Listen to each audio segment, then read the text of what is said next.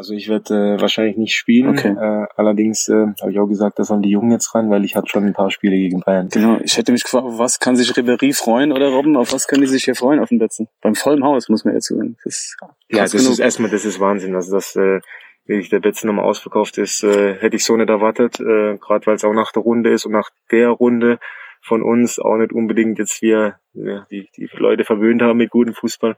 Aber Bayern äh, zieht schon noch und ähm, das, ja, glaube ich, wird ein, ein schönes Fußballfest noch, äh, hoffentlich mit zwei Pokalsieger.